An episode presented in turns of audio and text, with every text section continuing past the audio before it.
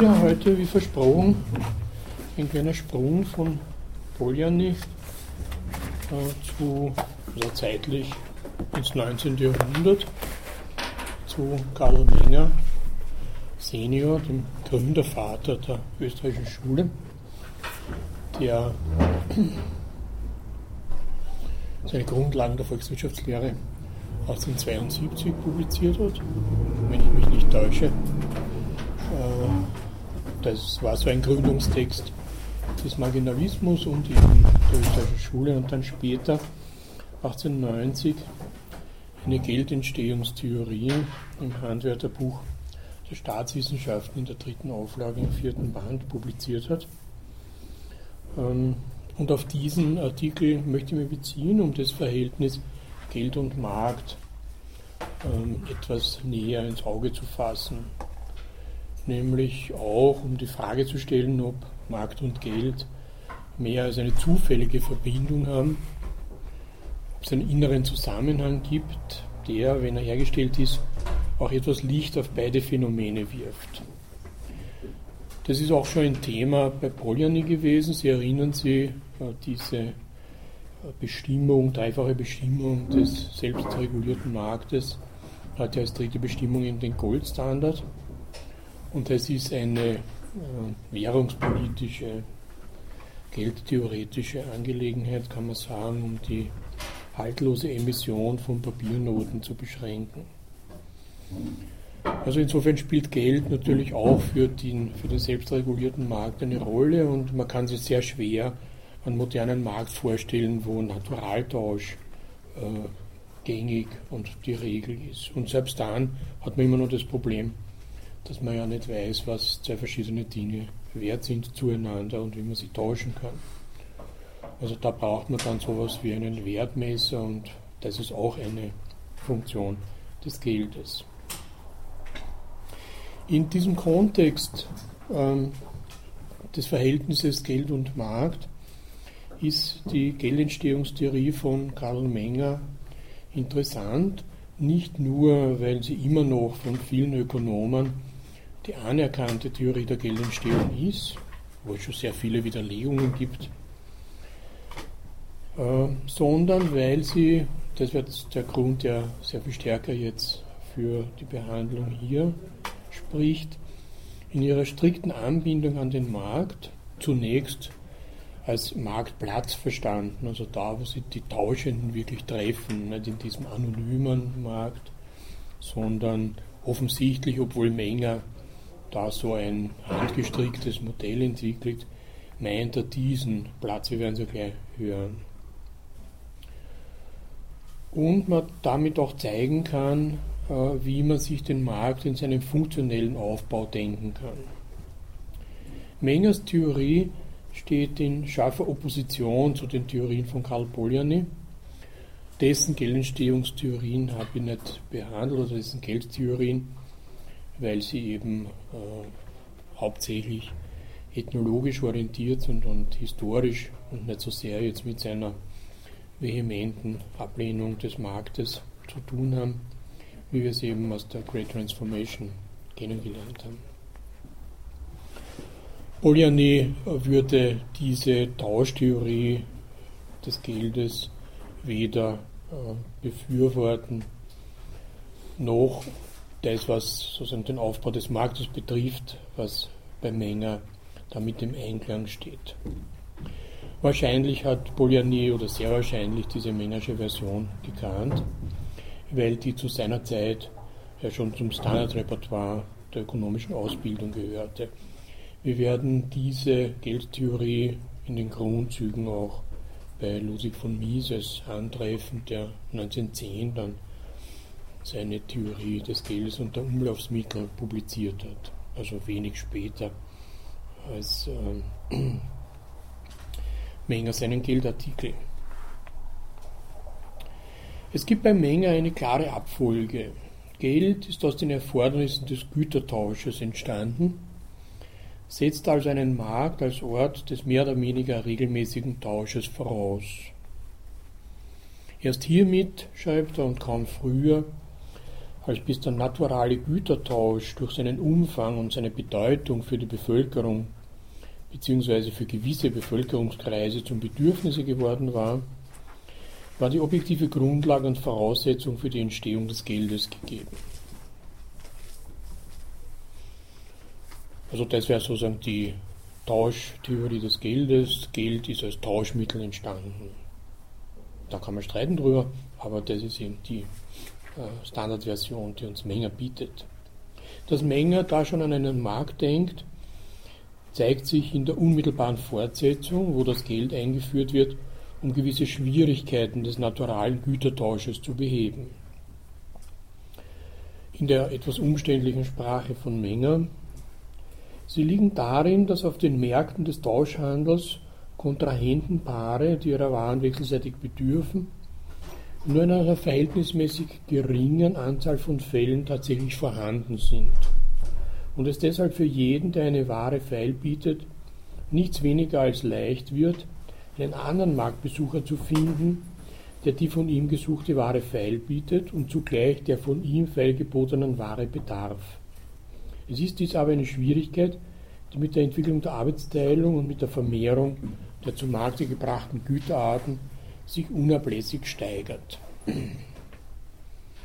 Also die Entwicklungsdynamik des Marktes, äh, das in dieser Arbeitsteilung und Vermehrung der Güterarten angedeutet ist, verlangt somit nach einem Mittel, die unzähligen Tauschakte, die hier stattfinden, einigermaßen reibungslos verlaufen zu lassen. Was beim Naturaltausch schwerlich denkbar ist. Das ist eben ein reichlich konstruiertes Modell, das Menger da annimmt. Das hat er, er referiert ja auf keine historische oder ethnologische Bezüglichkeit von solchen Tauschen.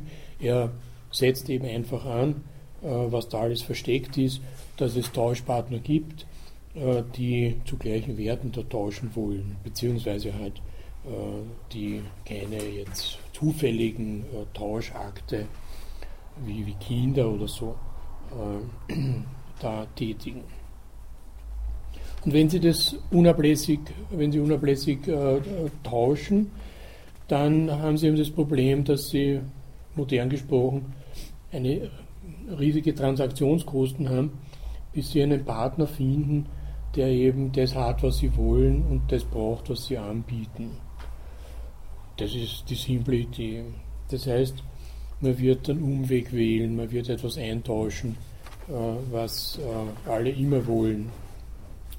Hier kommt nämlich dann eine Beobachtung bzw. Erfahrung der Marktteilnehmer zu Hilfe, nämlich jene Beobachtung, dass nach gewissen Gütern nur eine wenig umfangreiche oder nur eine gelegentliche, nach Gütern anderer Art dagegen eine allgemeinere und konstantere Nachfrage besteht und demnach derjenige, welcher Güter der ersteren Art zum Markt bringt, um dagegen Güter seines speziellen Bedarfs einzutauschen, aller Regel nach geringere Aussicht hat, diesen Zweck zu erreichen oder hierfür doch größere Mühe und größere ökonomische Opfer aufwenden muss als derjenige, welcher mit Gütern der letzteren Art zu Markte geht.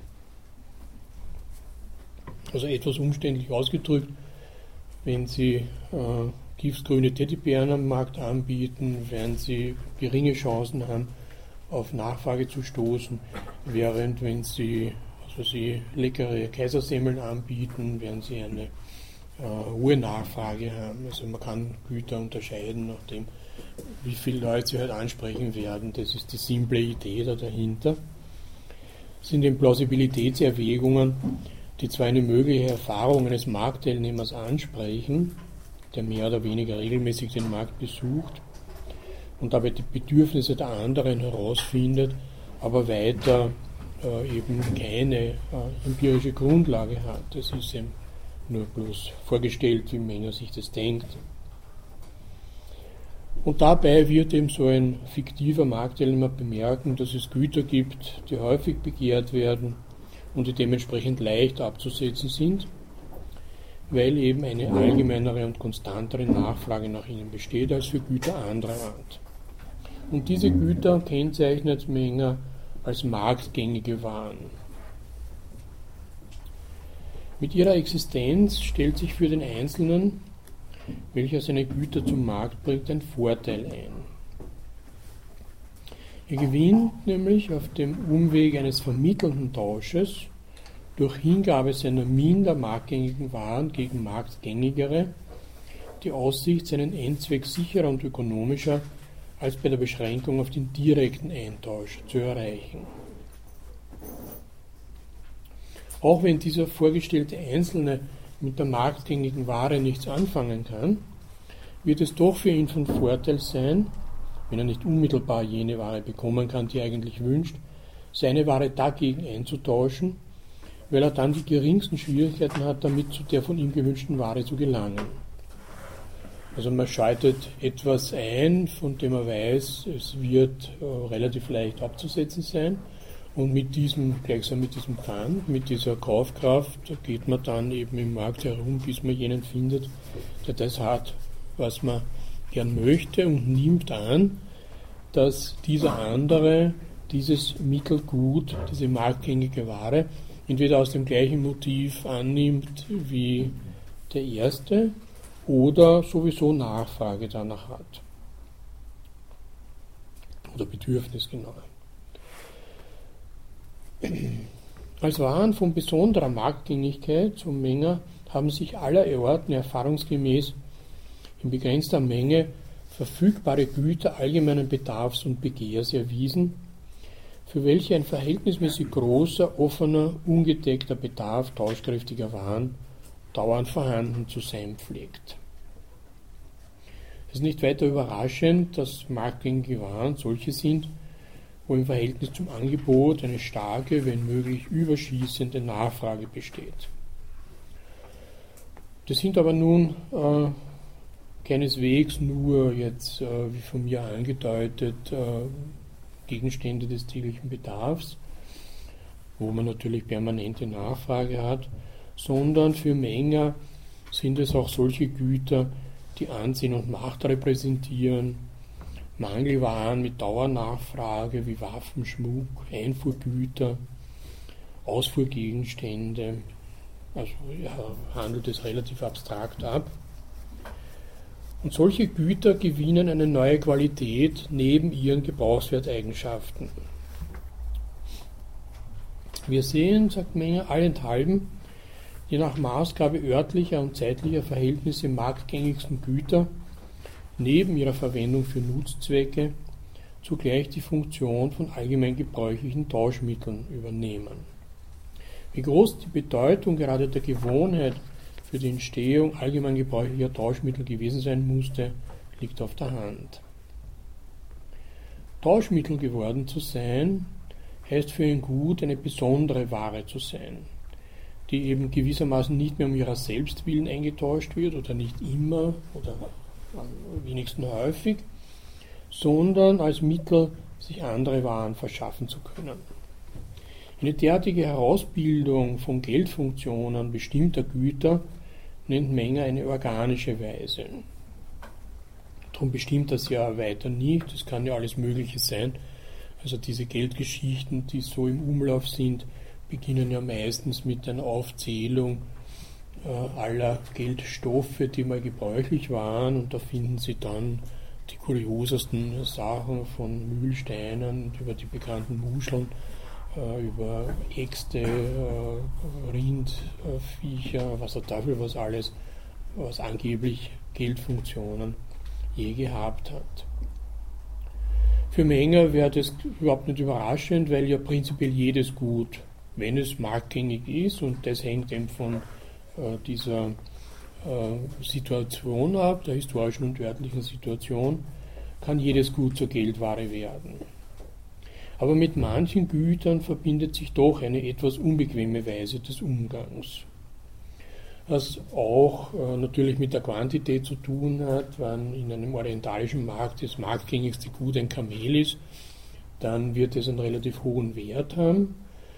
Äh, und man wird jetzt immer schwer Dinge finden, die auch so einen hohen Wert haben. Und man kann das Kamel ja nicht zerteilen, weil dann war es ein Kamel gewesen. Äh, dann hat man bestenfalls nur Kamelfleisch, das man da eintauschen kann. Also es wird aus, dieser, aus diesem Ansatz, dieser simplen Praktikabilität ergeben sich dann bestimmte Eigenschaften für Güter, die günstig oder ungünstig sind. Für Menger ist es die Vertretbarkeit, die Fungibilität der Waren, die da von großer Bedeutung ist, eben für deren leichte Übergabe und Übernahme beim Tauschakt und deshalb für die Gangbarkeit derselben. Und das trägt wesentlich dazu bei, dass gerade in hohem Maße vertretbare Güter zu allgemein gebräuchlichen Tauschmitteln werden. Mit vertretbar meint er, dass die Güter einen bestimmten einheitlichen Qualitätsstandard erfüllen, der sie leicht vergleichbar macht. Somit ist es unpraktisch, Güter zu wählen, die man erst wieder hinsichtlich ihrer unterschiedlichen Qualität bewerten müsste, wie eben zum Beispiel, wie aufzählt, Haustiere, Tierfälle, Sklaven etc. Das hat mit fortschreitender Entwicklung des Güterverkehrs wesentlich dazu beigetragen, dass hauptsächlich qualitativ gleichartige, nach Maß und Gewicht gehandelte Waren, insbesondere aber die Metalle, allgemein gebräuchliche Tauschvermittler wurden.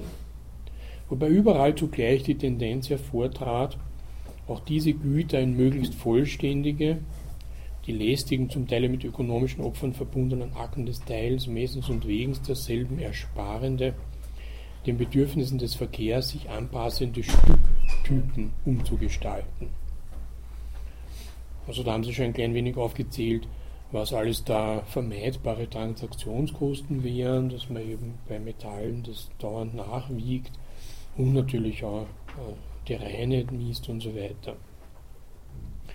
Man sieht, was für ein mächtiger Antrieb bei Menger die Bequemlichkeit des Tauschens für die Entwicklung des Geldes und wie man hinzufügen kann, für die Entwicklung des Marktes gewesen ist. Mit dieser organischen Entwicklung des Geldes geht notwendig auch eine Ausweitung des Marktes einher. Der Markt ist vermittelt über Handlungen der Tauschenden Ort der Entwicklung der im adäquaten Mittel wie er gleichzeitig von dieser Entwicklung profitiert. Also aus den Marktbedürfnissen entsteht das Tauschmittelgeld, wird dann auch hinsichtlich seiner Fungibilität in einer bestimmten äh, Qualität bestimmt und umgekehrt profitiert der Markt wieder von einer solchen Entwicklung, weil die Tauschakte damit leichter werden, sich ausdehnen werden, ein erhöhter Umlauf äh, entsteht äh, Kosten vermieden werden, die nun nichts mit diesem Tausch zu tun haben und so weiter. Also es ist eine wechselseitige Befruchtung, wenn man so will, zwischen Markt und Geld. Und damit kann Menger zum Schlag gegen eine Geldtheorie ausholen, die man eine staatliche Theorie des Geldes nennen kann. So meint er, die Tauschmittel sind ursprünglich nicht durch Gesetz oder Konvention, sondern durch Gewohnheit. Das ist durch ein gleichartiges, weil gleichartigen subjektiven Antrieben und Intelligenzfortschritten entsprechendes Handeln gesellschaftlich zusammenlebender Individuen. Klammer als das unreflektierte Ergebnis spezifisch individueller Bestrebungen der Gesellschaftsglieder zu entstanden und schließlich durch fortschreitende Nachahmung allgemein gebräuchlich geworden. Ein Umstand, welcher in der Folge, gleich wie bei anderen auf ähnliche Art entstandenen Institutionen, die Entstehung oder die Beeinflussung derselben durch den Staat wie selbstverständlich nicht ausschließt. Also noch einmal diese umständlichen Wendungen, die, die umständliche Sprache, die Menger da hat, soll andeuten in der späteren Version, dass eben äh, Geld spontan auf dem Markt entstanden ist durch die Bedürfnisse der Marktteilnehmer und nicht von einem Staat gleichsam oktroyiert wurde. Gleichwohl aber hat der Staat dann Funktionen übernommen. Wir werden einige, und gerade beim Geld natürlich, einige kennenlernen, die der Markt selbst dann nicht mehr erfüllen kann, wo er es das Supplement des Staates braucht, der aber immer gleichsam außen vor gehalten wird oder versucht wird, in seiner Interventionskraft zu beschränken. Wie Menger das meint, erklärt er in einer längeren Fußnote, der naheliegende, seit Platon und Aristoteles herrschend gewordene Irrtum, dass das Geld das Produkt einer allgemeinen Übereinkunft oder positiver Gesetzgebung, also das Ergebnis von vornherein des Ziels und der Mittel bewusster staatlicher und gesellschaftlicher Maßregeln und nicht vielmehr ein solches allmählichen ökonomischen Fortschrittes sei, kann als überwunden bezeichnet werden. Wenn Sie an die nikomachische Ethik denken und die paar Sätze, die da dem Tausch und dem Geld gewidmet sind, dann äh, kommt man darauf, dass eben dieses äh, Geld eine Unmöglichkeit realisiert, nämlich verschiedenartige Dinge äh, gleichwertig auszutauschen. Nach diesem Tausch besteht aber ein Bedürfnis und um das zu bewerkstelligen, wird etwas erfunden, ein Wertmesser bei Aristoteles und kein Tauschmittel, das diesen Tausch möglich macht und das ist das Geld. Und es gilt durch Übereinkunft bei Aristoteles. Nomisma, wer sagt. Also Aristoteles, und so versteht ihn Menger, würde suggerieren, äh, dass die Leute ganz verzweifelt waren, weil sie äh, nicht gewusst haben, wie sie jetzt gleichwertig tauschen sollen und äh, übereingekommen sind, ein Mittel einzusetzen, das ihnen diese Bewertung ermöglicht. Das ist bei Aristoteles, wie fast alles bei ihm, politisch gedacht, so wie man eben auf der Agora durch Diskussion und Argumente ein positives Gesetz stiftet und sagt, so soll es sein hinkünftig, so wird auch bei Aristoteles das Geld eingeführt. Bei Menger nicht, weil da entsteht es eben durch diese vielen infinitesimalen kleinen Tauschakte und die Veränderungen, äh, die die Tauschenden selbst nun in ihre Tauschakte da einbringen. Eben dieses, was äh, Erfahrung, Gewohnheit und so weiter bei Menger heißt. Er setzt fort, diejenigen Autoren, welche noch an der geschichtswidrigen Meinung festhalten, dass der Ursprung des Geldes auf positiver Gesetzgebung oder einen sozialen Vertrag zurückweise, verwechseln zumeist das Problem der Entstehung des Geldes und dasjenige der rechtlichen Ordnung der Solution, der Auflösung von Geldschulden. Sie übersehen, dass die letztere allerdings vielfach das Ergebnis positiver Gesetzgebung ist, in der es die Existenz und die Funktion des Geldes bereits zur Voraussetzung hat. Die Eigenart des Geldes im Verhältnis zu anderen Waren beruht nicht auf einem speziellen, etwa nur beim Geld und nicht auch bei den übrigen Waren zur Erscheinung gelangenden Vertrauen, sondern in Wahrheit auf der relativ großen und durch Gewohnheit in der Folge durch staatliche Maßregeln noch gesteigerten Marktgänglichkeit der Geldware, gegen welche eine, seine minder marktgängigen Waren zunächst auszutauschen jeder ein Interesse hat. Also das ist jetzt nochmals eine Konstruktion. Da braucht es nämlich kein Vertrauen, das ist einfach nur das, was im Tausch sich ohne dies abspielt. Ähm, bei der Entstehung des Geldes spielt also die politische Gemeinschaft keine Rolle. Geld ist für Menge etwas, das spontan am Markt entsteht und Geld ist eine Ware, die letztlich in seiner Idealität alle jederzeit in unbegrenzter Menge wollen. Menger, wer mit einer Ware zum Markte geht, die zum Gelde geworden ist, hat nunmehr nicht nur wie schon früher eine relativ große Wahrscheinlichkeit, sondern fortan die Gewissheit, seinem Besitze an dieser Ware entsprechende Quantität aller übrigen auf dem Markte befindlichen Güter nach seinem Belieben und seiner Wahl jeweils erwerben zu können.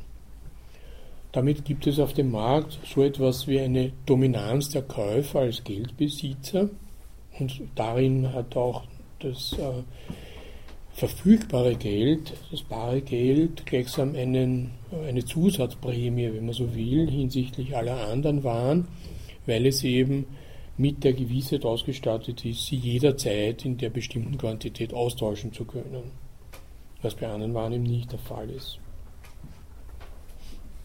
Daher sind alle anderen, die konkrete, bestimmte Waren auf den Markt bringen, in einer etwas ungünstigeren Lage.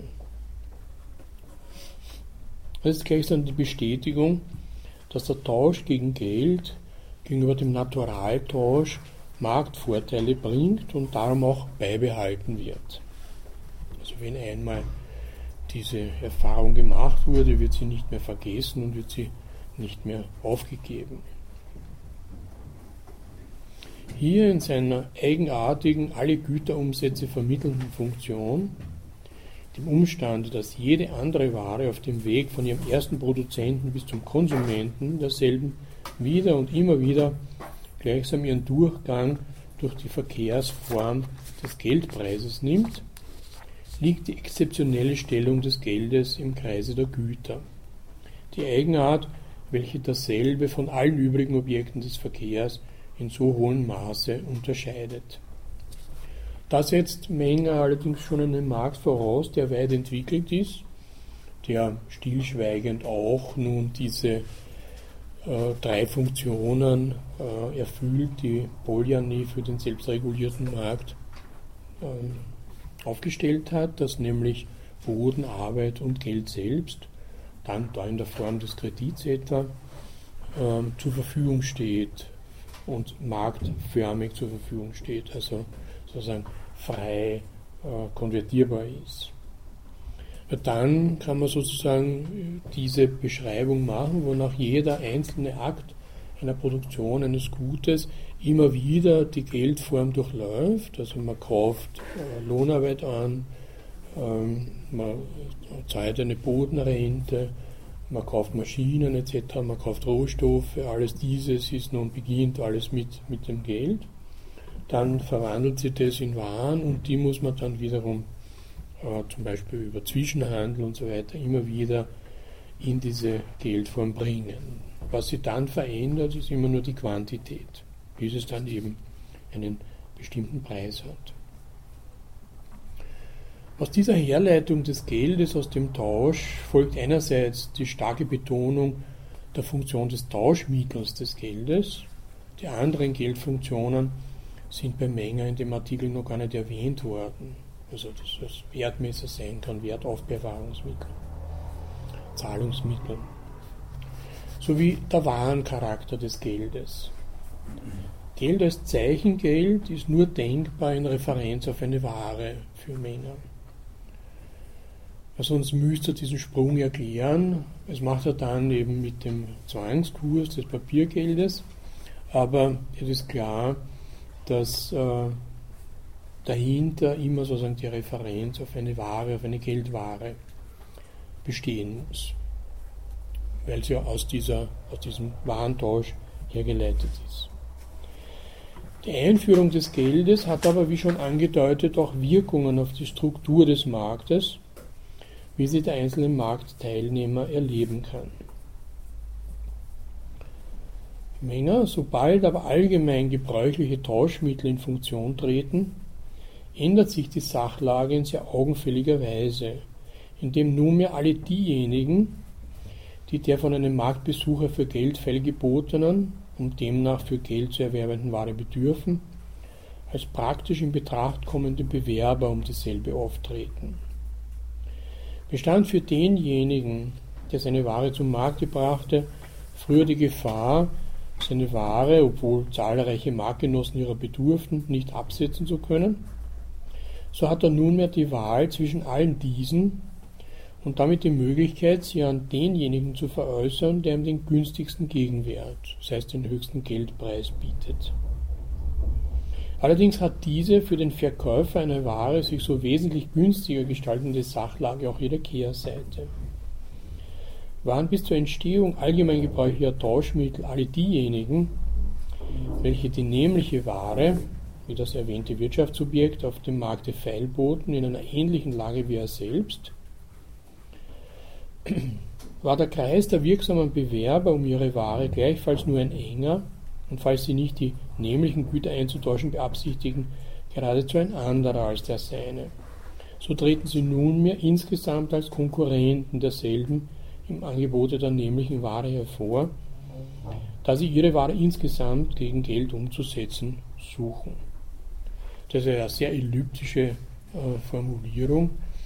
Äh, ist jetzt in äh, unserer äh, Linie wesentlich, dass beim Mengen Geldgebrauch eng an die Erhöhung der Konkurrenz gebunden ist. Also das, was früher, äh, wie man sich in mittelalterlichen Stadtmärkten vorstellen kann, dass man auf ein relativ begrenztes Publikum Konkurrenz, relativ konkurrenzfrei äh, seine Ware da verhökern kann, das verändert sich nun mit dieser Verallgemeinerung äh, aller Waren im Geldpreis mit der Ausweitung des Marktes, mit der friktionsfreieren Tauschmöglichkeit auf dem Markt. Und somit hat, man für, hat jeder Nachfragende erhöhte Vergleichsmöglichkeiten, wie eben gleichzeitig jeder Anbietende äh, ein größeres Publikum für seine Waren äh, zur Verfügung hat. Und damit äh, tritt etwas äh, sozusagen deutlicher auf dem Markt hervor, das natürlich man sich auch bei einem Naturaltausch vorstellen kann, aber da ist es schwieriger, sich so ein Konkurrenzmodell äh, auszudenken, als es nun mit dieser äh, Bepreisung aller Waren möglich ist. Hier ist allerdings unter der Hand die Funktion des Wertmessers eingeführt worden, weil äh, jeder Marktteilnehmer, der nun die Konkurrenz beobachtet und seinen maximalen Nutzen, also simpel gesagt seinen höchsten Preis oder seinen niedersten Preis als Käufer äh, zu realisieren versucht, äh, der verwendet Geld als Wertmesser, weil er es ja noch nicht in den Tausch einsetzt, sondern seine Tauschwilligkeit von dieser Abschätzung abhängig macht. Diese Funktion ermöglicht eben den Marktteilnehmern eine schnelle quantitative Abschätzung der angebotenen Waren, wenn sie jetzt auch über die Qualität einigermaßen im Klaren sind. Eine Abschätzung, die auf der Ebene des reinen Naturaltausches kaum oder sehr schwer möglich ist. Erst mit dem Geld bekommen die Waren ein Preisschild umgehängt, was einen einfachen Vergleich, gesetzt ist in von gleicher Qualität, möglich macht. Menger beschreibt die neue Marktlage so. Der Einfluss der sich solcher Art allmählich entwickelnden neuen Sachlage auf die Preisbildung ergibt sich aus dem Gesagten von selbst. Waren früher, wo praktisch genommen, dem Angebot der Ware durch einen einzelnen Marktbesucher oder eine begrenzte Anzahl von solchen die Nachfrage eines Einzelnen oder gleichfalls einer engen Gruppe von Marktgenossen gegenüberstand, Zufallspreise und unökonomische Preisbildungen anderer Art leicht die Regel. So findet nunmehr die Preisbildung mehr und mehr unter Beteiligung aller derjenigen statt, die eine Ware auf dem betreffenden Markte feilbieten und zugleich aller derjenigen, die diese Ware zu erwerben suchen. Die sich konzentrierende Preisbildung wird eine der allgemeinen Marktlage entsprechenden oder doch in ungleich höherem Maße derselben angemessene, als dies auf den Märkten des naturalen Güteraustausches der Fall zu sein vermag. Es bilden sich laufende Marktpreise und die Bewertung der Güter in Geld ist nunmehr eine ungleich genauere und ökonomischere als auf den Märkten des naturalen Tauschhandels mit ihren zersplitterten Güterumsätzen und von Zufälligkeiten aller Art oder von starren usuellen Austauschverhältnissen und Preissatzungen beeinflussten Preisbildungen. Und damit sind wir bei der Frage gelandet, die die neoklassische Ökonomie am meisten interessiert, nämlich wie kommen Preise zustande, genauer wie kommen Marktpreise zustande. Das ist ja durch diese äh, Situation der erhöhten Konkurrenz unter der, unter der, Voraussetzung, dass der Markt einigermaßen transparent ist, also dass man das tatsächlich überblicken kann, ist es gleichsam möglich, durch diese vielen äh, Tauschakte oder präsumtiven Tauschakte oder Vergleichsakte sowas wie einen Durchschnittspreis gleichsam nach dem Gesetz der großen Zahl zu äh, formieren, der dann der Marktpreis sein wird. Während wenn es nur okkasionelle Tauschformen gibt, dann wird ein Zufallspreis wahrscheinlich vorherrschen, weil es nicht zu diesem Ausgleich kommen kann. Also diese äh, Häufigkeit äh, beschreibt für den Markt auch hinsichtlich jetzt der Gesetze, die auf ihm herrschen, zum Beispiel so die Bildung eines Marktpreises, eine bestimmte Schwelle. Darunter, also wenn zu wenige Marktteilnehmer auf zu umständliche Art tauschen müssen, kann man von einem Markt in vollen Sinne, wie es hier verstanden wird, nicht sprechen. Und das Geld ist ein ganz entscheidendes Mittel dafür, dass ein Markt über diese Schwelle kommt, über diese Schwelle, die dann sowas wie Durchschnitte möglich macht. Wenn man jetzt den Marktpreis als Durchschnitt, was nicht ganz korrekt ist, aber egal. Und erst dann kann man von einer Theorie sprechen, wenn es solche Phänomene gibt, die mit einer gewissen Regelmäßigkeit auftreten, weil ja es keine Theorie für irgendwelche zufällig zustande gekommenen Preise geben kann. Erst auf dem Markt, auf dem Konkurrenz herrscht, wo sich die Tausche nur mehr als anonyme Partner gegenüberstehen und wo somit nur der Preis zählt, kann sich ein Preis bilden, der als rein ökonomischer betrachtet werden kann. Da spielen ja gleichzeitig, da jeder, das ist auch unterstellt, da jeder, der mit Geld, also kaufkräftig auf den Markt kommt, gleich behandelt wird, alle anderen persönlichen Verhältnisse oder Abhängigkeitsverhältnisse, also politischen Verhältnisse, überhaupt keine Rolle mehr. Das ist ja auch diese Fiktion von der Marktdemokratie, äh, dass jeder, der eben Geld hat, also kaufkräftige Nachfrage entwickeln kann, gleich behandelt wird und auch gleichgültig behandelt wird, durchaus in diesem Doppelsinn. Und erst dann, wenn das der Fall ist, dann kann es sowas wie eine von diesem Marktgeschehen beeinflusste ökonomische Theorie geben. Soweit nun das Grundgerüst der Beziehung Markt-Geld aus der Sicht Mengers.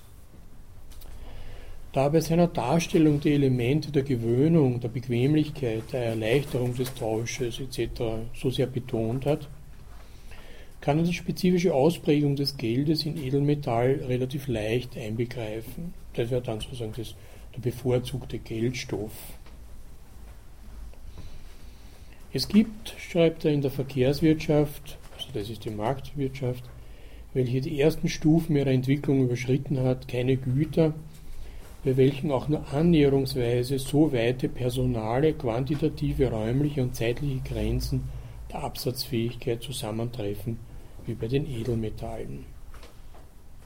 Sie sind, ohne dass das zunächst näher begründet wird, die marktgängigsten Waren.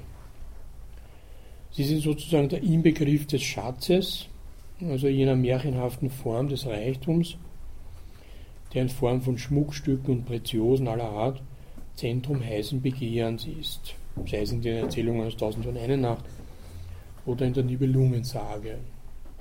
Also da führt man dann ja immer diese rätselhafte Kostbarkeit äh, des Geldes, äh, des Goldes an, äh, sein, sein schönes Glitzern und äh, natürlich auch äh, dasselbe gilt für alle möglichen Edelsteine. Äh, das hat jetzt einen hohen affektiven Wert, der da eine Rolle spielt. In nüchterner kann man das, wie Marx es tut, äh, sehen, indem er eine Reihe von stofflichen Gründen anführt, warum Edelmetalle sich hervorragend als Geldstoff eignen. Erstens, man braucht sie sonst wenig, sie sind zu wenig gut. Sie haben aber trotzdem hohen Wert in einem recht kleinen Volumen und sie verderben nicht. Edelmetalle oxidieren ja nicht. Also anders als das Eisengeld der Spartaner ist schlicht und einfach verrostet. Abgesehen, das hat eh niemand eingetauscht, äh, außer die Spartaner halt untereinander. Aber Gold rostet ja nicht. Und das kann man dann auch, wie es es für einen ordentlichen Schatz gehört, vergraben, ohne dass es verdirbt.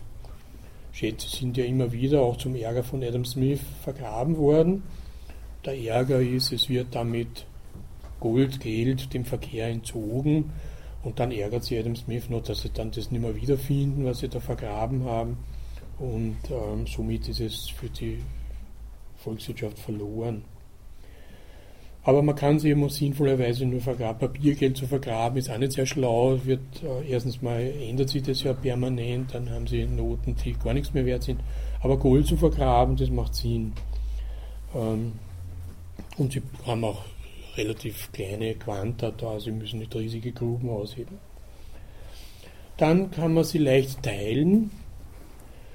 Man kann ihre Quantität äh, einfach feststellen, indem man eine, eine Standardqualität festsetzt, ihre Reinheit.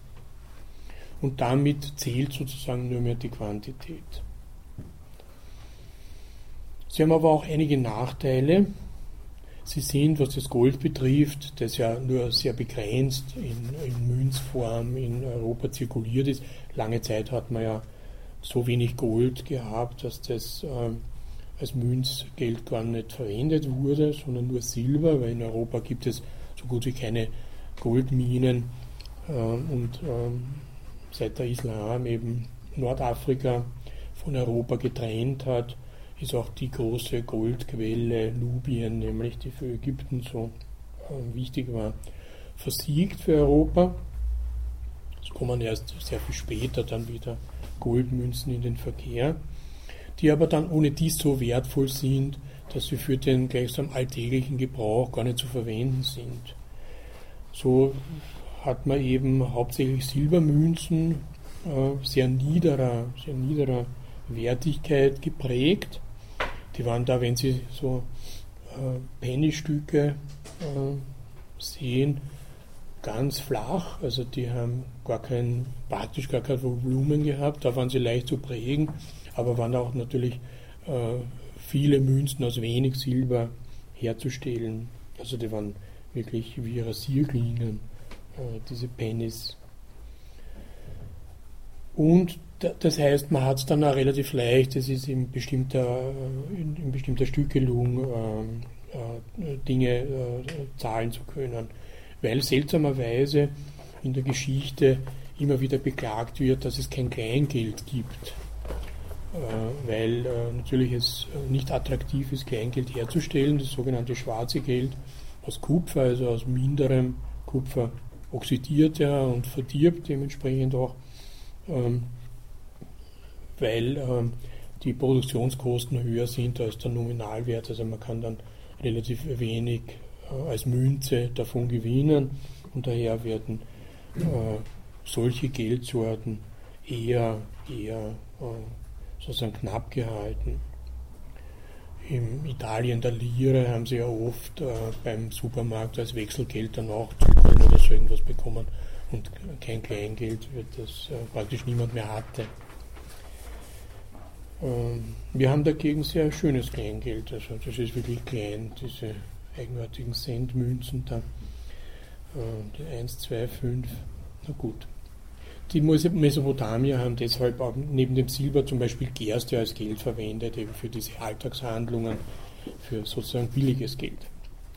Und schließlich lassen sich aus Edelmetall Münzen prägen. Die ersten drucktechnischen Erzeugnisse massenhafter Art, wie Mark Schell bemerkt hat, noch vor dem Buch. Und diese Münzen eröffnen nun das lange Zeit spannende Verhältnis von Nominal- und Realwert. Und hier kommt nun auch der Staat der wichtigste Kontrahent des Marktes, zu seinem Recht. Zwar betont Menger noch einmal, das Geld ist nicht durch Gesetz entstanden, es ist seinem Ursprunge nach keine staatliche, sondern eine gesellschaftliche Erscheinung, also eine Schöpfung des Marktes. Aber der Staat kann sich hier nützlich machen, indem er eine Standardisierung einführt und aufrechterhält. In Worten von Menger, indem der Staat solche Art, die Bedürfnisse des Verkehrs nach einheitlichem Maß, Maße und Gewichte, gleich wie auf allen übrigen Gebieten, so besonders auch auf dem überaus wichtigen und eigenartigen des Münzgeldes, durch Feststellung einer Landeswährung entspricht, schafft er die Grundlage und Voraussetzung für ein überaus vereinfachtes und gesichertes Rechnungs- und Zahlungswesen, ein im Verhältnisse zum vielgestaltigen Gelde automatischen Ursprungs, im hohen Maße vervollkommnendes, innerhalb der Grenzen technischer Möglichkeit fungibles, besonders auch den Zweifeln und Streitigkeiten über den rechtlichen Inhalt der Geldschulden in mannigfacher Rücksicht vorbeugendes Verkehrsmittel. Ja, das sind ein bisschen crazy, diese Sätze von guten Menger. Aber was halt äh, gemeint ist, ist, dass der Staat ja auch äh, sozusagen für die meteorologischen Bedürfnisse in der Gesellschaft sorgt, also Maße und Gewichte einführt, die natürlich nach Willkür bestimmt sind, aber dann für alle gelten sollen.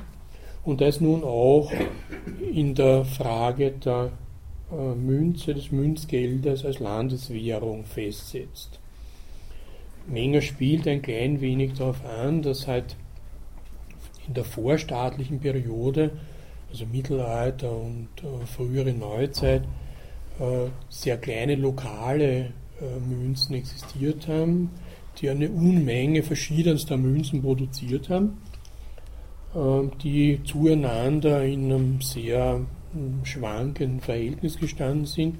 Das heißt, der Zahlungsverkehr war extrem davon abhängig, Spezialisten für äh, diese verschiedenen Wertigkeiten der Zahlungsmittel zu haben, weil man in allen Zahlungsmitteln zahlen konnte. Also das ist wie wenn Sie, wie jetzt ist das halt durch den Euro noch vereinfacht, aber wenn man in Österreich hätte mit allen europäischen Zahlungsmitteln zahlen können, alles was Sie, wenn Sie in den Supermarkt gehen, mit was weiß ich, finnischen Geld zahlen, dann muss äh, natürlich ununterbrochen umgerechnet werden zu Tageskursen was die Sache etwas verteuert.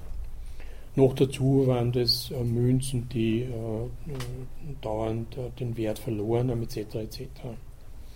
Das heißt, wiederum haben wir das Problem, Geld äh, ist äh, nur dann nützlich, wenn es sozusagen nicht selbst zu einem Problem wird, zu einem Problem der Wertigkeit, sondern wenn eben äh, eine Institution wie der Staat für ein relativ großes Gebiet eine Einheit, eine Landeswährung äh, verfügt, in der dann alles äh, äh, zu rechnen und zu zahlen ist.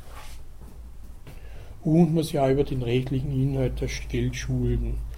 Also Geldschulden zeichnen sich dadurch aus, dass sie eben äh, in einer bestimmten, wenn wir jetzt in der Phase der Münze sind, in bestimmten Münzen gegeben werden, aber man sie in diesen, genau in diesen Münzen ja nicht mehr zurückzahlen kann, weil man die ja ausgegeben hat. Das heißt, man zahlt notwendigerweise in anderen Münzen zurück und damit entsteht das Problem der Wertgleichheit dieser Münzen.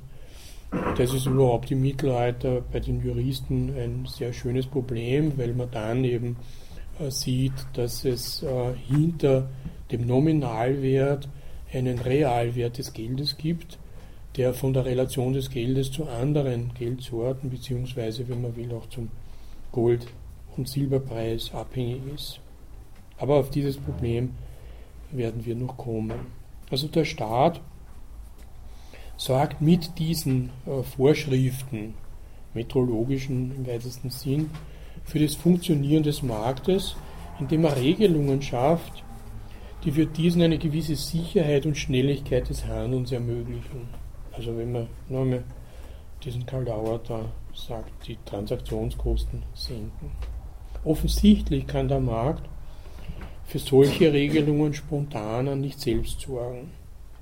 Der Markt ist eben keine Organisation, die juristische Funktionen übernehmen kann. Das wird in der Regel dem Staat zugeschoben, der damit den rechtlich verbindlichen Rahmen für den Markt schaffen muss. Das ist, wie Menger weiß, nicht durch einfache münztechnische oder münzpolitische Maßregeln zu erreichen. Dazu bedarf es mehr.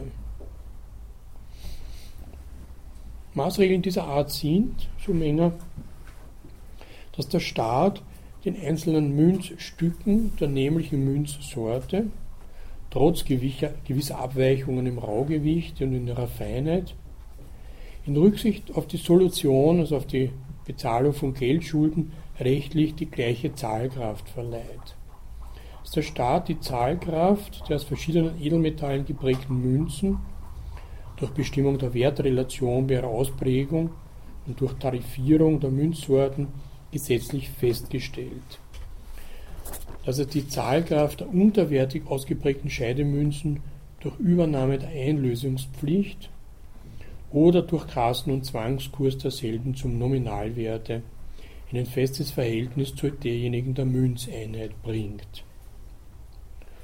Also das, was man dann Sortengeld nennt, das ist äh, Bestimmung, dass äh, eine bestimmte Nominalmünze gleich einer anderen gilt, wenn sie auch physisch verschieden ist. Und dass die unterwertig ausgeprägten Scheidemünzen, also die so einen geringeren Edelmetallgehalt haben oder Wert an Edelmetall, als sie nominal ausdrücken, angenommen, als Zahlungsmittel angenommen werden müssen. Das setzt sie dann natürlich im Zwangskurs des Papiergeldes fort. Bei uns besteht ja eben, äh, wie in allen modernen Währungen, eben so ein Zwang, das Geld, das vom Staat ausgegeben wird, anzunehmen und nicht zu sagen, nein, nein, das hat ja keinen Wert, das ist ja bloß ein Papier, äh, das gilt nicht. Rechtliche Regelungen werfen geradezu von sich aus Fragen der Gerechtigkeit auf. Eine davon ist die Forderung nach Tauschgerechtigkeit, die seit Aristoteles erhoben wird. Die damit verbundenen Fragen, die das Abendland heftig bewegt haben, wie gerechter Preis, gerechter Lohn etc., ignoriert Menger zugunsten der Absichten, welche die wirtschaftenden Menschen erfahrungsgemäß bei Güterumsätzen verfolgen. Sie nehmen aller Regel nach Tauschakte nur vor, wenn jeder der beiden Kontrahenten die Aussicht hat, aus denselben einen Vorteil für seine Wirtschaft, für seine Versorgung mit Gütern zu ziehen und nur innerhalb der durch diese Rücksicht gebotenen Grenzen. Eine Wertgleichheit der Tauschgüter herzustellen, in welchem Sinne dieselbe auch immer aufgefasst werden mag, ist nicht das Ziel der Tauschenden. Die wirtschaftenden Menschen verfolgen nicht die Absicht, gleichwertige Bedürfnisse, befriedigende Güter, wie Aristoteles, gleiche Nützlichkeiten, wie Condillac, gleiche in den Gütern enthaltene Arbeitsmenge, wie Ricardo, oder eben solche Produktionskosten, wie Say, für beide tauschende gleichwertige Dienste, Bastian, Güter von gleicher gesamtwirtschaftlicher Nützlichkeit oder wohl gar gleiche Quantitäten fungiblen, von den Gütern umschlossenen Gebrauchswertes auszutauschen.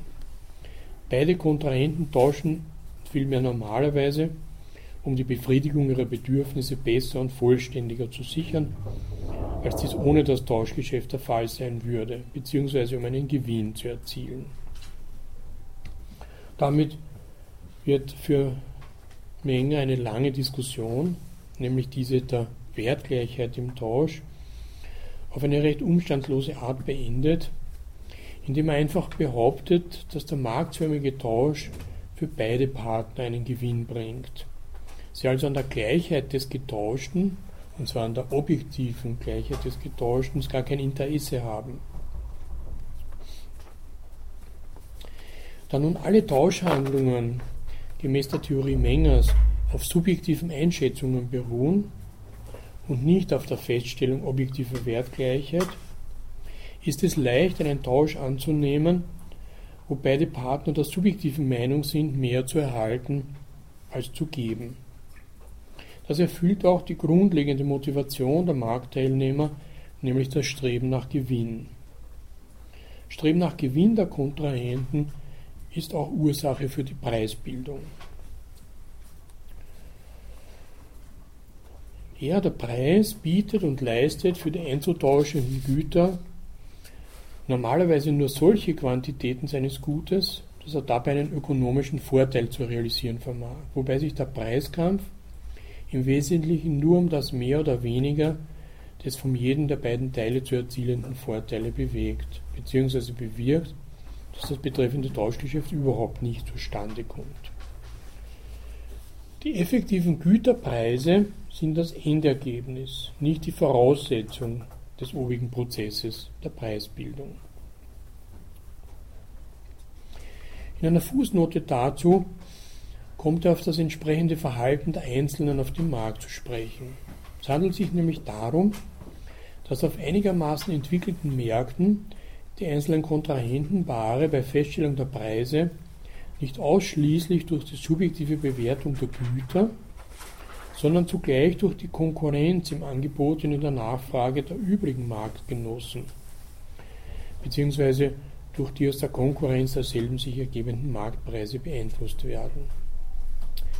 Wer zum Beispiel auf einem Markt für seine Güter von einem Marktgenossen solche Güter austauschen könnte, die für ihn subjektiv einen höheren Wert haben würden als die ersteren, weist diesen Austausch, obgleich er hierdurch seine wirtschaftliche Lage verbessern könnte, doch regelmäßig zurück, wenn er die ihm angebotenen Güter für ein geringeres Quantum seines Gutes von einem anderen Marktgenossen zu erwerben vermag.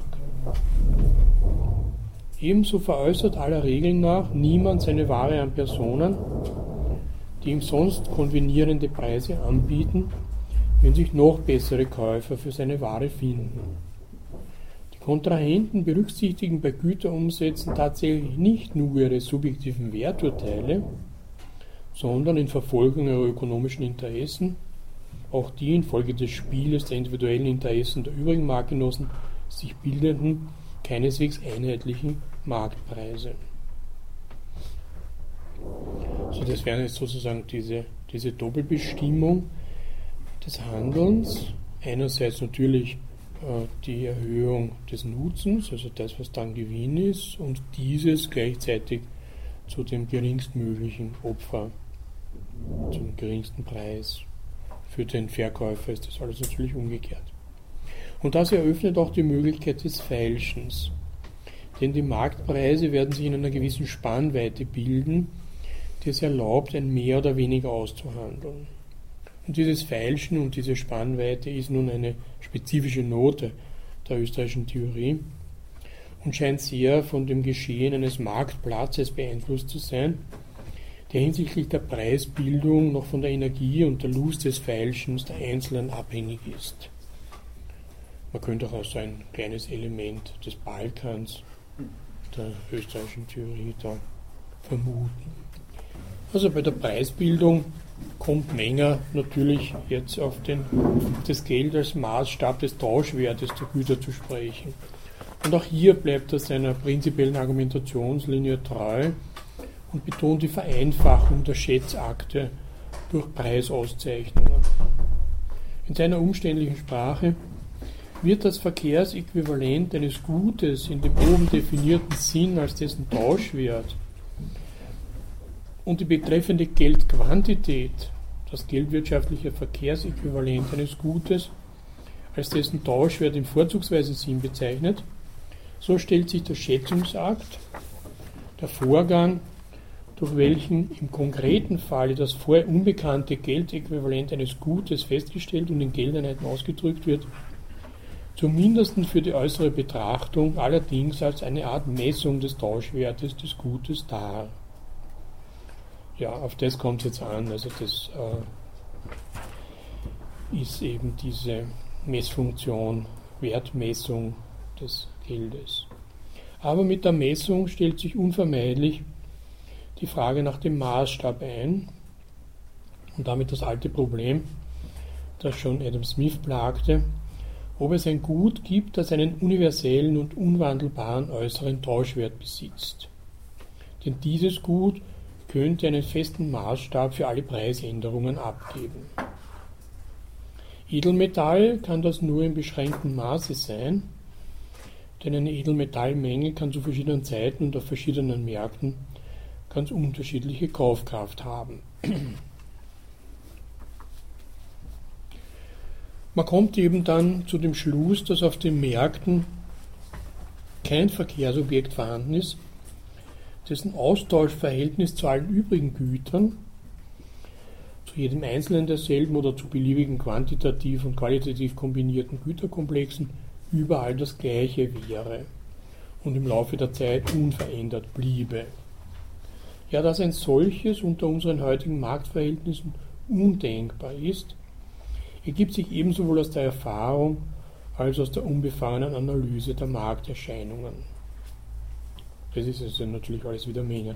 Ein Gut dieser Art würde die Stabilität der Austauschverhältnisse aller Güter, auch desjenigen der Marktgüter untereinander, zur notwendigen Voraussetzung haben. Nur bei stabilen, etwa bei staatlich geregelten Preisen, während Güter von einem im obigen Sinn stabilen Tauschwerte denkbar. Oder richtiger gesagt, jedes Verkehrsobjekt, auch das Geld, für den obigen Zweck verwendbar. Unter den heutigen Marktverhältnissen ist das Streben nach Auffindung eines Gutes dieser Art indes schlechthin aussichtslos. Der Markt widersetzt sich also der stabilen Festsetzung von Preisen. Auch der Maßstab selbst, das Geld, ist seinen Veränderungen ausgesetzt. Somit wird alles relativiert oder anders gesagt auf Relationen aufgebaut. Es liegt daher nahe, den Markt als Netzwerk aufzufassen, das durch die Handlungen der Marktteilnehmer in fortwährender Veränderung begriffen ist. Das beziehen sie ja alle oder ideellerweise alle aufeinander und daher haben alle Handlungen, die auf den Markt gesetzt werden, alle einzelnen Handlungen Auswirkungen auf das Gesamte und damit ist gleichsam der Markt etwas, was in höchstem Maße flüssig ist, wenn man so will.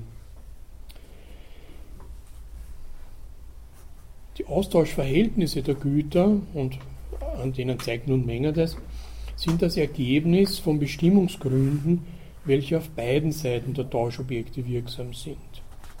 Es ist undenkbar, dass Austauschverhältnisse zweier Güter ausschließlich auf Bestimmungsgründe zurückzuführen, welche nur auf der einen Seite der beiden Tauschobjekte liegen.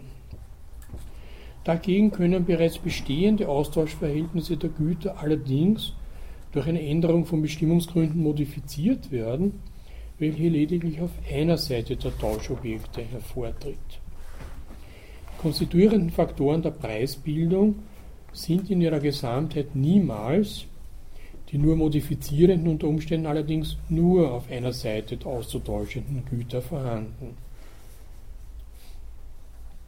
Solch ein modifizierender Umstand kann im inneren Tauschwert des Geldes gegeben sein. Da wird die Preisbildung nicht von beiden Seiten, eben von beiden Kontrahenten bestimmt, sondern ein Element ähm, verändert gleichsam durch seine Veränderung alle anderen. Hier unterstellt Menger, dass die Bewegungen, die Schwankungen dieses inneren Tauschwertes des Geldes in der wirtschaftlichen Praxis meist unbeachtet bleiben. Die große Menge lässt sich allzu leicht von der Vorstellung eines stabilen Wertes leiden, nicht zuletzt, weil das die Sache entschieden vereinfacht. Es ist, sagt Menger, in dem ökonomischen Denken der großen Menge eigentümliche Ungenauigkeit, welche uns in zahlreichen Vorgängen des wirtschaftlichen Lebens unablässig entgegentritt dass die Bewegungen des inneren Tauschwertes des Geldes unbeachtet bleiben. Menger gibt dafür auch eine Begründung, die man als Formulierung des berühmten Geldschleiers betrachten kann.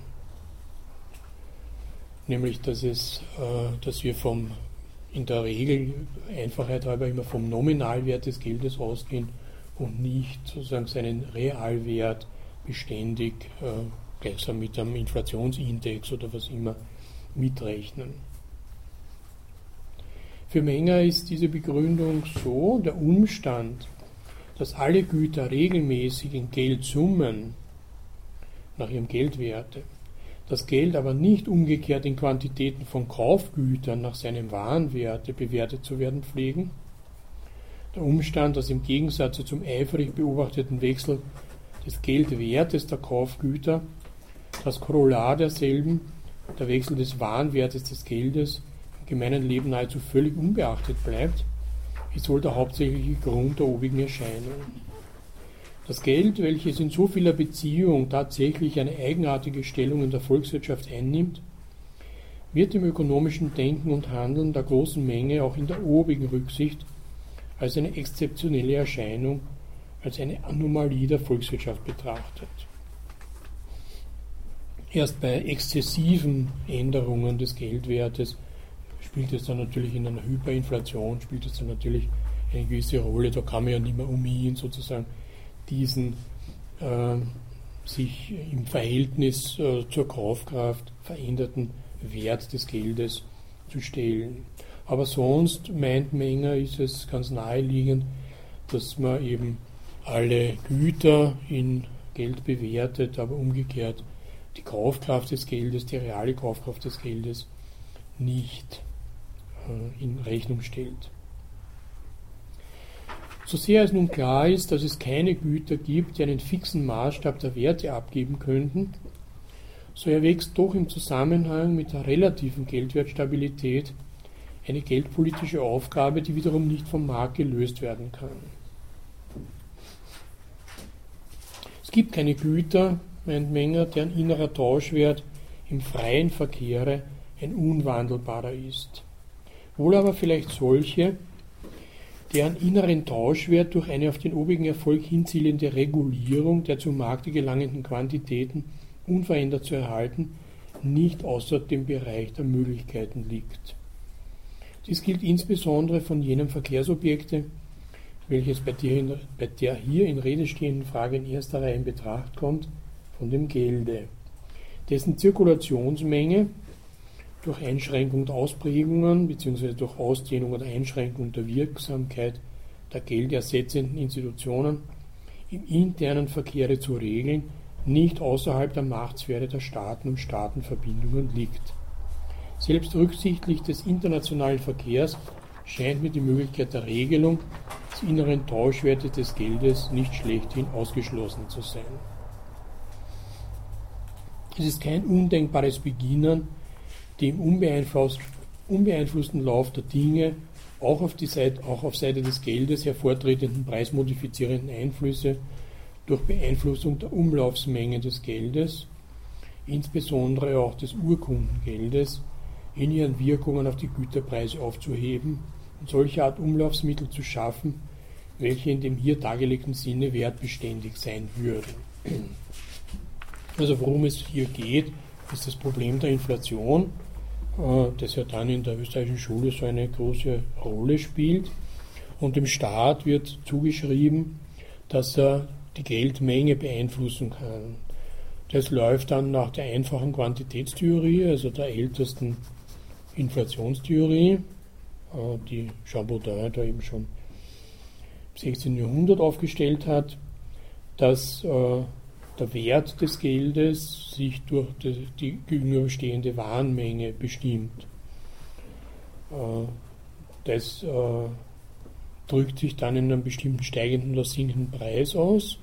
Wenn eine Warenmenge konstant bleibt und es wird vom Staat aus irgendwelchen Gründen mehr Geld ausgegeben, dann steigen die Preise, die Nominalpreise. Das nennen wir Inflation. Wenn zu wenig Geld ausgegeben wird, gibt es eine Deflation, es werden die Dinge billiger, aber das ist auch ökonomisch nicht äh, wünschenswert.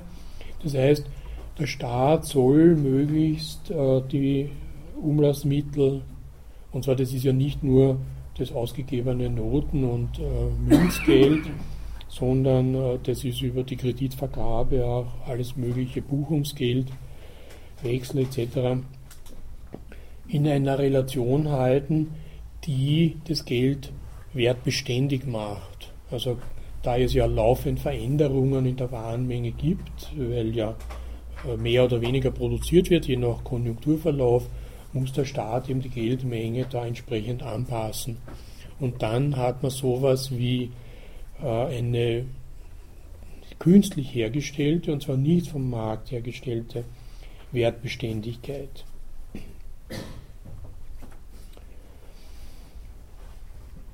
Menger begründet Preissteigerungen mit einer Wahrscheinlichkeitsüberlegung.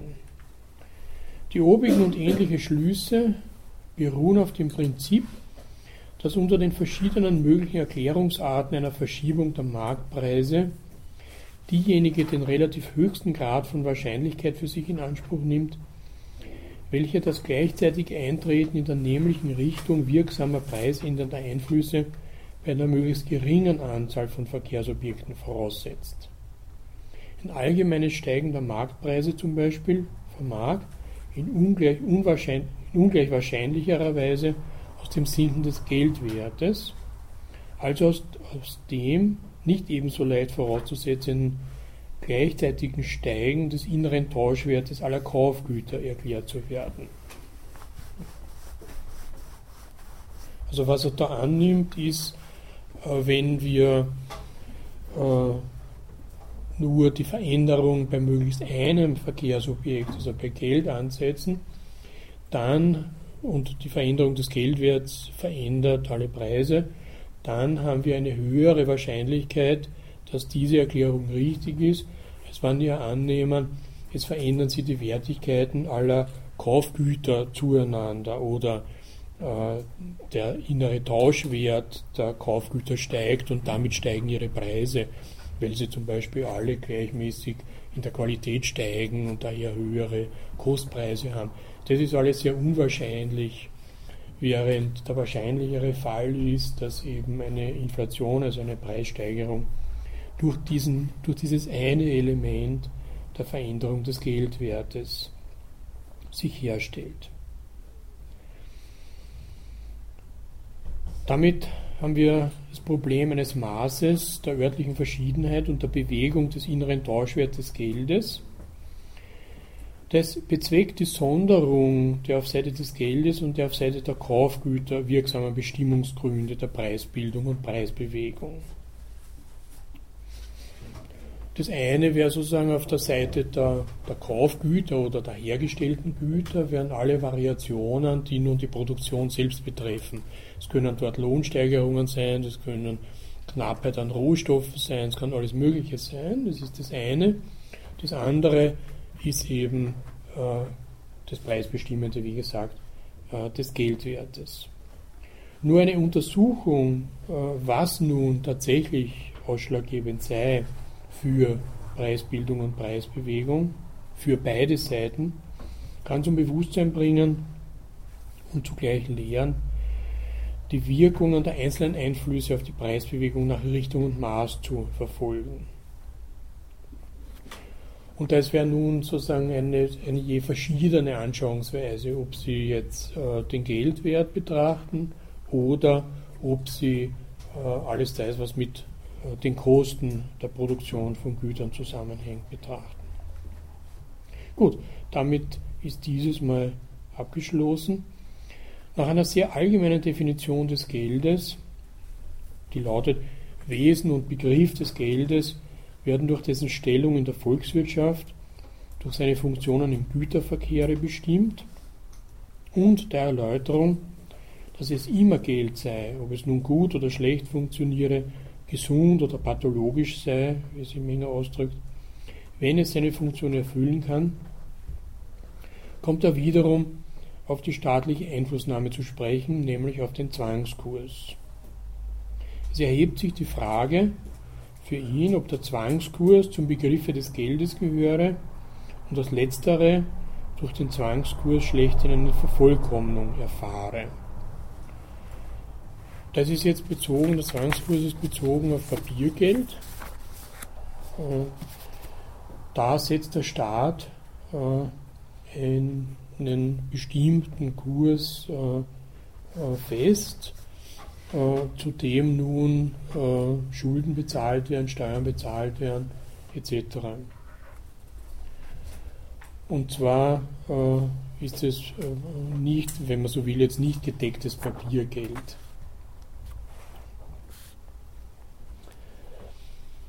Die Lehrmeinung, dass der Zwangskurs zum Begriffe des Geldes im Rechtssinne gehöre, also im Wesentlichen sei, dass demnach nur solche Umlaufsmittel als Geld bzw. als vollkommenes Geld im Rechtssinne zu betrachten seien, denen vom Staat der Zwangskurs verliehen worden sei, wird von den Juristen in der Weise begründet, dass jede Rechtsordnung Bestimmungen darüber bedürfe, was gesetzliches Zahlungsmittel sein solle.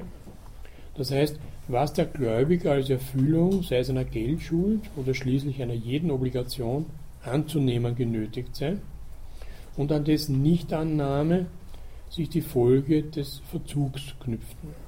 Hiermit erst werde die letzte Konsequenz jener Begriffe gezogen, aus welchen sich der Geldbegriff zusammensetze. Vollkommenes Geld sei eben nur solches, welchem durch Gesetz oder Gewohnheitsrecht jene Eigenschaft als gesetzliches Zahlungsmittel beigelegt sei.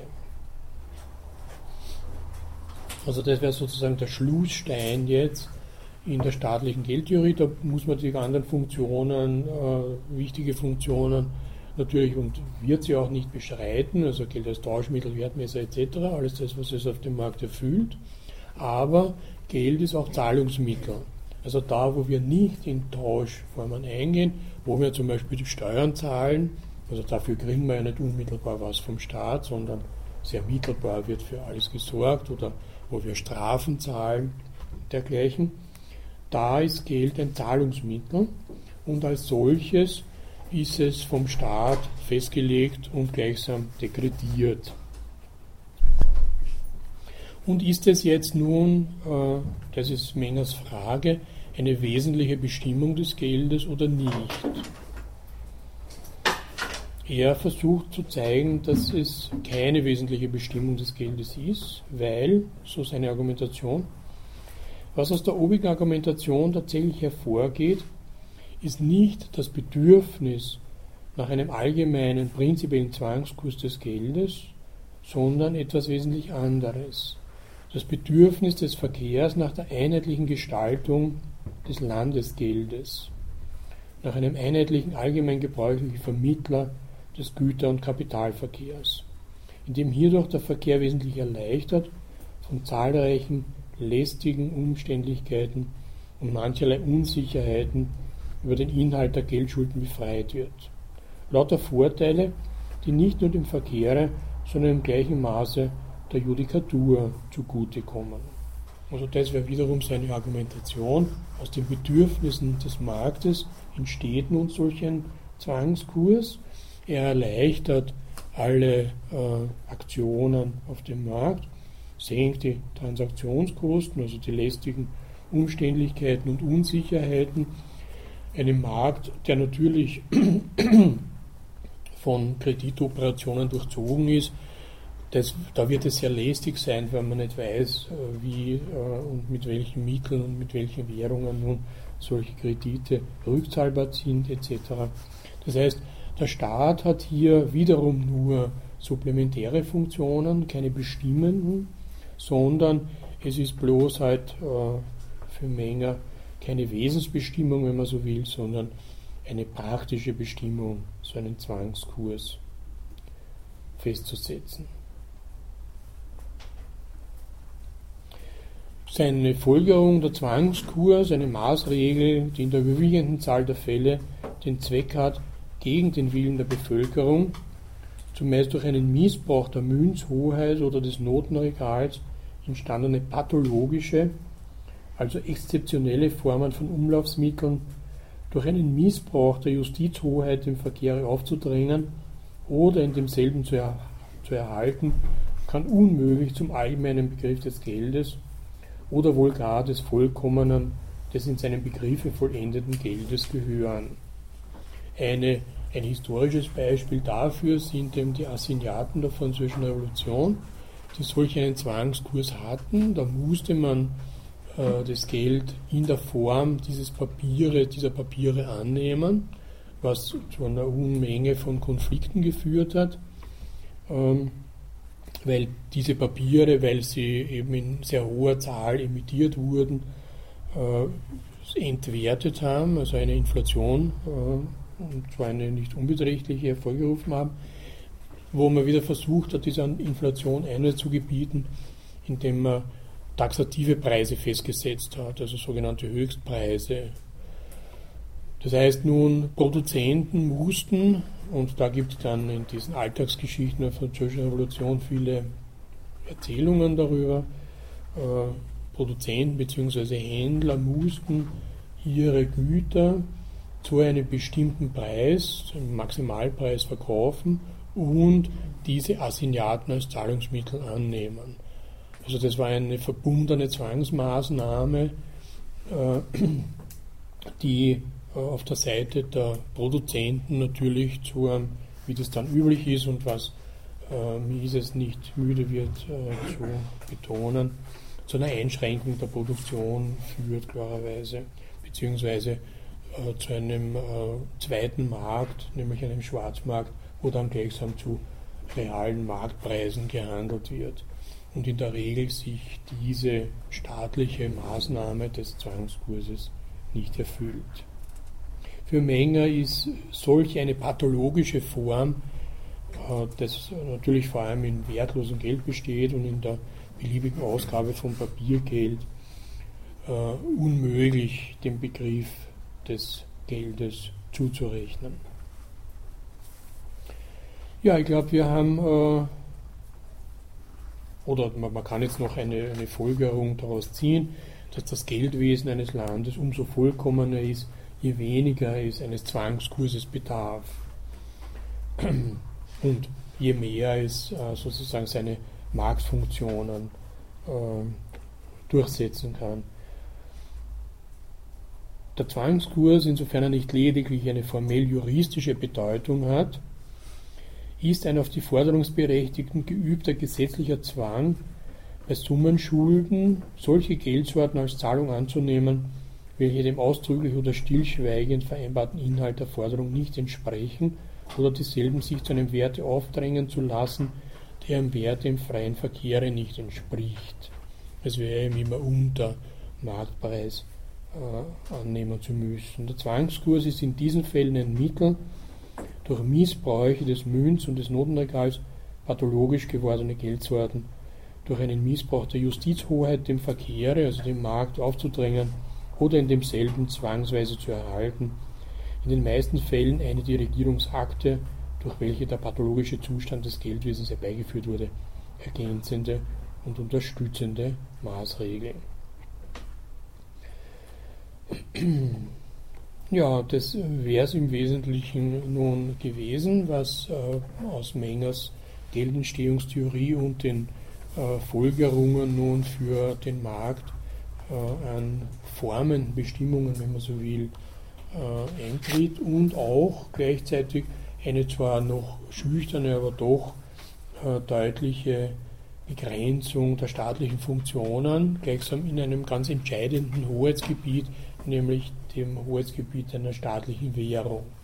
Selbst hier äh, wird ganz in klassischer Manier, das zieht sich ja durch die Jahrhunderte, dieser Missbrauch der staatlichen Münzhoheit oder dann der Missbrauch der Papiergeldemission ähm, als eben eine Form der Gesellschaftspathologie beschrieben, die für den Markt eben ungünstige Wirkungen hat, während gleichzeitig aber der Staat ein Supplement des Marktes sein muss, indem er diese rechtlichen Regelungen garantiert, dass äh, eben auf dem, dem Markt selbst äh, nicht spontan reguliert werden kann. Gut, ich werde es jetzt dann äh, nächstes Mal fortsetzen, weil also nicht bei Menger, sondern dann bei seinen Schülern, insbesondere bei Mises, weil wir dann in diesen Bereich äh, eintreten eines, wenn man so will, eines Marktfetischismus, also wo diese Zuspitzung sie noch radikalisieren wird, also wo sozusagen der Mythos des Marktes dann der allbeherrschende sein wird und äh, die Welt dann halt in Gut und Böse aufteilt. Gut ist immer der Markt und Böse ist halt immer der Staat. Ähm, eine Haltung, die wir ja sozusagen als neoliberalen Mythos leicht dechiffrieren können. Aber es kommt sehr darauf an, nochmal zu verstehen, wie die Argumentation bei Mises läuft. Das ist ja nicht einfach dumm oder ist ja nicht einfach sehr leicht von der Hand zu weisen, sondern hat eben eine bestimmte Struktur und auch natürlich eine bestimmte ideologische Überhöhung in diesem damit verbundenen Liberalismus. Ja, und damit werde ich mich dann eben nächstes beschäftigen und wünsche Ihnen eine angenehme Woche bis dahin. Dankeschön.